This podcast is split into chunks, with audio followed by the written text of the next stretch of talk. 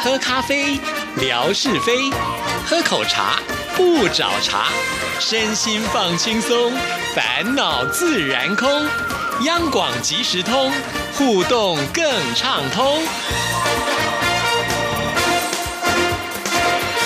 亲爱的听众朋友，大家好，欢迎收听今天的央广即时通，我是谭志毅，很开心呢，又到了吓你一跳的单元，有请我们志平出场。嗯，我再哭一次，又怎么啦？我的手机又挂了，怎么回事？不是才换新的了吗？是啊，没有，就上次去修理嘛，结果回来之后啊，可能是没修好，然后温度一直很高。结果呢，今天早上志平下了节目之后啊，就发现奇怪，这手机怎么一直敲他的那个镜面、那个桌面，他他都不理我了。哎呦，有一摸它，哎呦，好烫，你知道吗？发烧了。我我怀疑是不是温度过高了，就把它烧坏了。你该不会就是忘了跟听众朋友打招呼，就编出这样子一个理由了吧？没有，真的不是。我我刚还在想说，我要等它冷却下来之后，我要打开来，因为我赶快要打开微确跟跟很多我们的听众聊天，对不对？或打个招呼，说因为他们都很早就跟我说早上好，所以我赶快回一下讯息啊。结果没想到，虽然可以打开，但是我一点进去，什么画面都变黑的。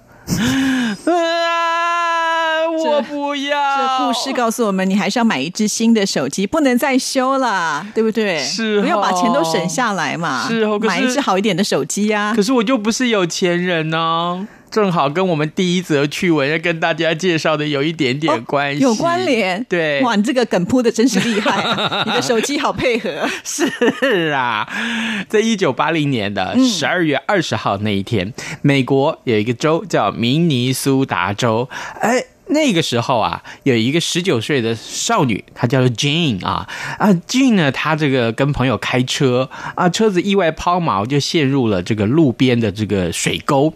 那当时啊，车子外面是零下。二十二度的低温呢，因为冬天嘛，对不对？十二月很冷的时候，只好下来走路喽。啊，走了大概三点二公里，就走到他这个朋友家里面去。哎，可是啊，在路上不敌严寒，结果呢，哎，到了朋友家的门口，敲了两下门以后，咚。就倒在门口的，已经被结成冰棒了吗？对，然后呢，他朋友也没有马上来开门，六个小时之后，他朋友才打开门说：“哎，怎么有一个人躺在我们家门口啊？” 真的，一看，哎呀，还是我的朋友呢，他叫做 Jean，好恐怖。哦。对，那怎么办呢？赶快啊，赶快送到医院去啊！结果呢，到院的时候，因为缺乏生命迹象，医生认为。他已经死了哦，因为冻太久了。对，结果呢，想不到，哎，他们就死马当活马，要死人当活人一样。对，对不起，开个玩笑。那那朋友建议啊，就是那要不要把那个电热毯包在他身上，让他稍微暖一暖啊？这个结果慢慢慢慢慢慢，经过几个小时，哎。这个 Jane 居然就活过来了，真的哦，嗯，哇，所以结冻还能够复活，很厉害耶。是，重要的是他慢慢的恢复意识，当然身体是有一点点不舒服啊，大概颤抖啊、咳嗽啊什么的，可是基本上还算 OK。结果呢，他只住院住了四十九天就出院了。医生还接受访问的时候说：“哦，通常这样子啊，就是一下子被冻坏的人，其实因为血液不流通，他是需要截肢的。整个那个那个四肢其实因为血液没有到啊，因为末梢神经的关系，对，所以是变黑的。可是他很好，他没有问题。哎呦，真是奇迹了！对呀，所以呢，这件事情真的告诉我们，这个被冻也要选时间，好不好？不是，不过更重要的是啊，呃，这个他被。呃，救起来的时候，三十九年来，他告诉媒体说：“嗯，当初的那一幕，他好像在睡觉的感觉，醒过来就发现，哎。”还好这样子，所以他的前世应该是睡美人。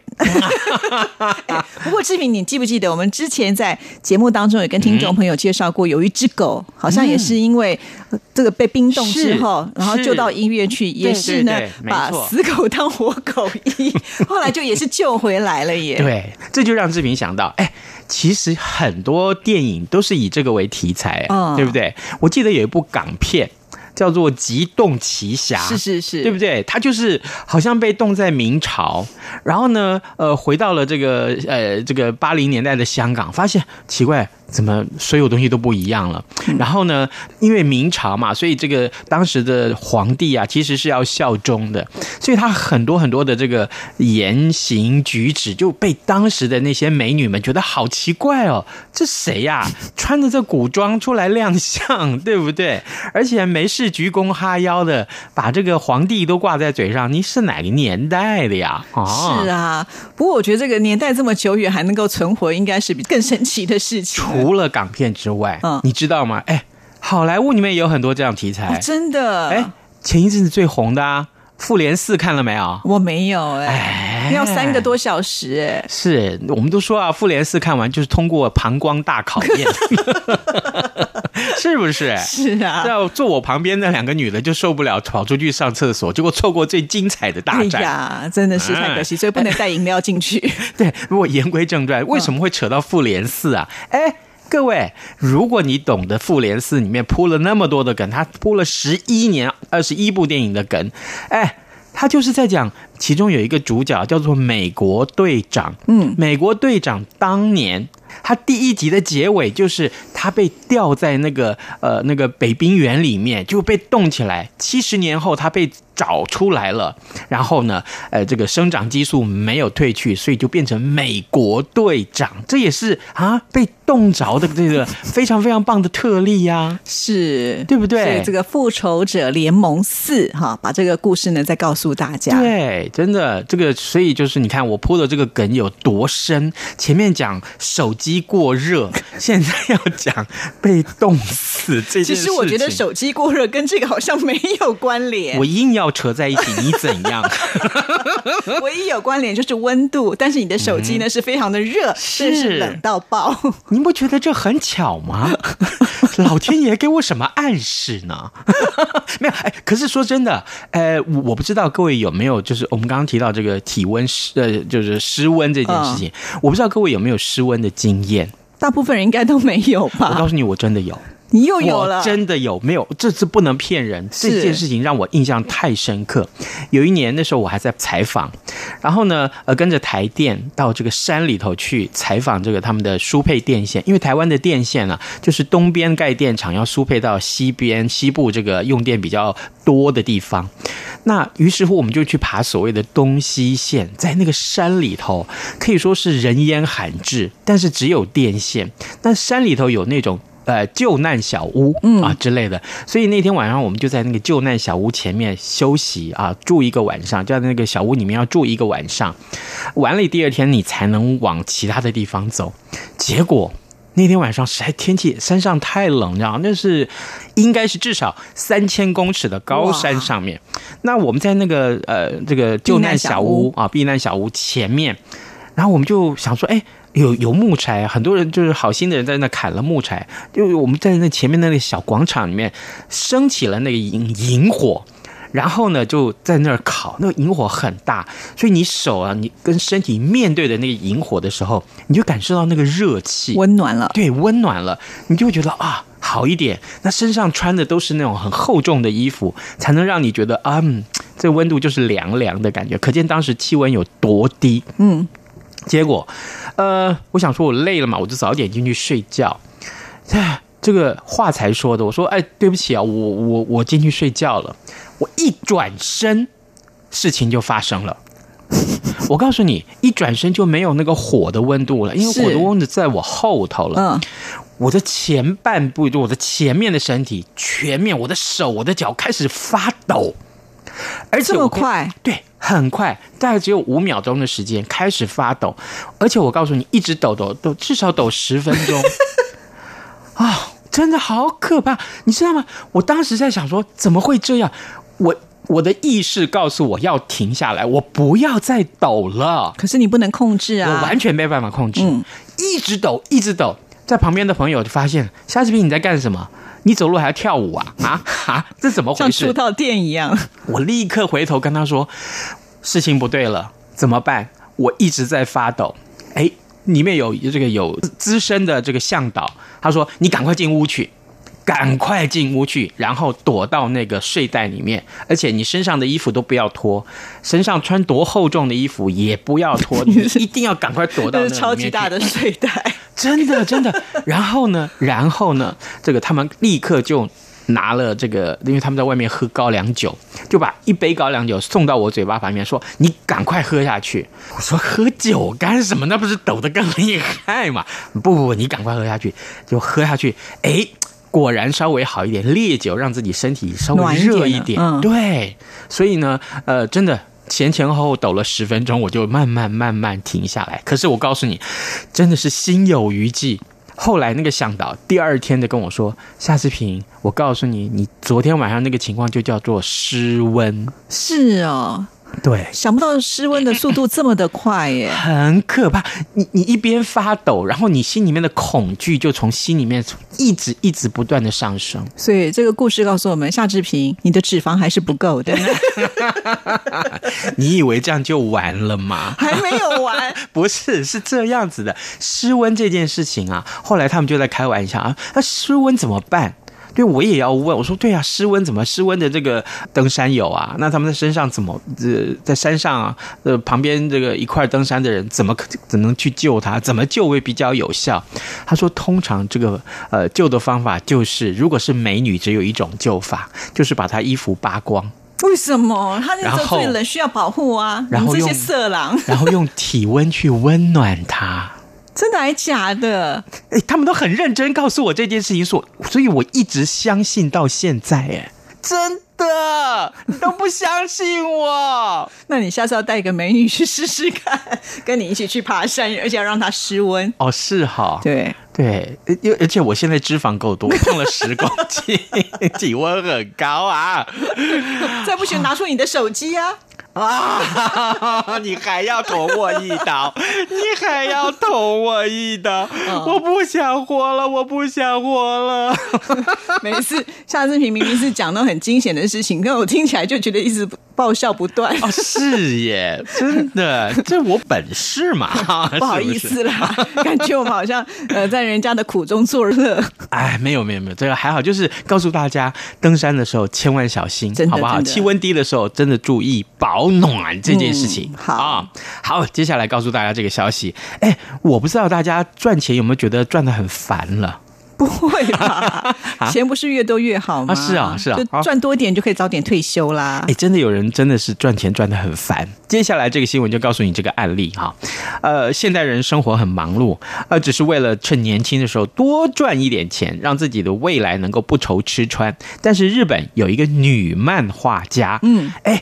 他早年的时候就是拼命工作啊，累积了一大笔的财富。在他四十几岁的时候，他就一口气买下了一栋大概有一亿六千万日币的这个豪宅别墅，就住在里面。哇，一亿六千万到底是多少钱啊？新台币大概四千多万。哦，那也很厉害了呢。是啊，而且在日本呢。是啊，是不是？啊、对不对？在大都会里面买这个房子，那真是不得了。结果呢，哎，他也感叹。他说啊，他一心就冲事业，根本就没有时间谈恋爱。结果呢，虽然他成为有房阶级，但是却没有人一起分享。所以呢，他觉得他的内心好空虚哦。哎呀，因为他们有认识夏志平。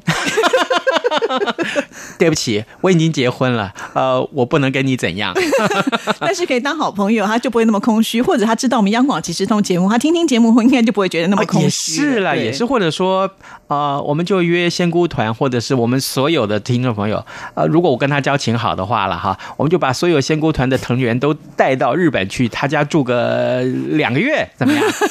啊，对呀、啊，这种就是啊，穷到只剩下钱，是。真的，呃，这个女漫画家呢，她叫做柴田雅美。那她今年已经五十一岁了。那其实她就是很有名的这个，呃，这个一九九一年的时候，在月刊少年刚刚创刊的时候，她就以漫画家的身份出道。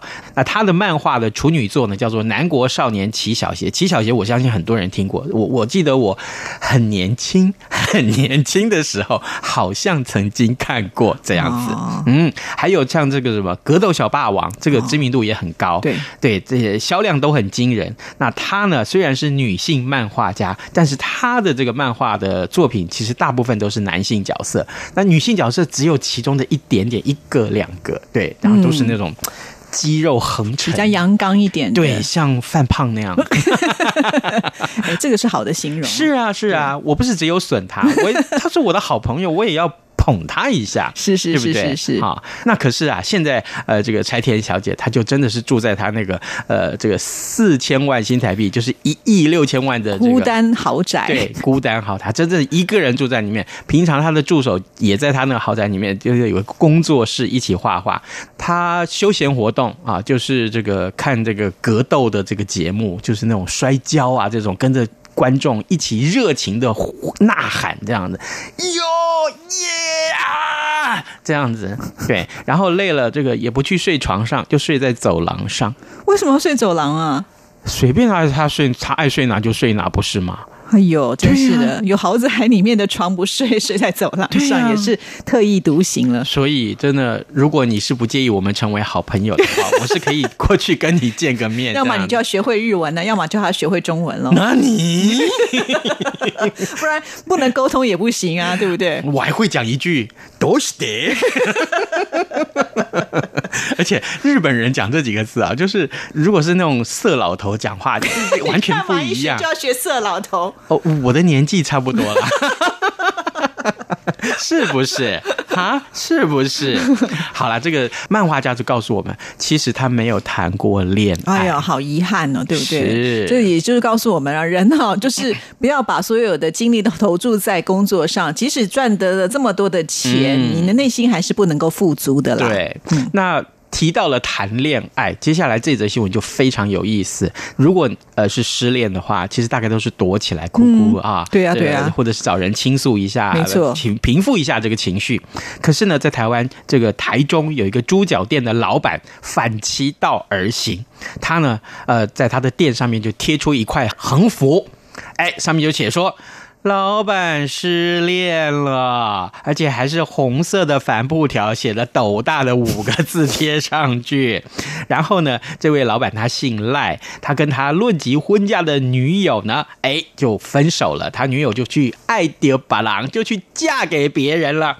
那一时走不出情伤的阴霾，就透过饭店悬挂失恋宣言来自我调侃一下，而且更重要的是，他霸气的让他的三名员工放的是有薪假放。一个礼拜，然后他自己呢就跑到垦丁去度假聊情商了。是，我觉得这个老板挺有意思的哈。是啊，是啊，他也不怕人家知道他失恋，因为有些人觉得失恋，而且是你的女朋友跑掉，就觉得自己好像面子挂不住。嗯他不但没有，他还把自己的那个最伤痛的部分把它写出来，对昭告天下。对，其实刚刚开始的时候，好像很多的人看到都以为他是为了噱头，嗯然后后来没想到是他真正的有情商，而且他很有意思的，他还让大家要放心。他说：“老板去看海了，但是你们放心，我不会去跳海。”嗯，对啊，对其实情商只不过就是可能休息一段时间又会恢复的嘛。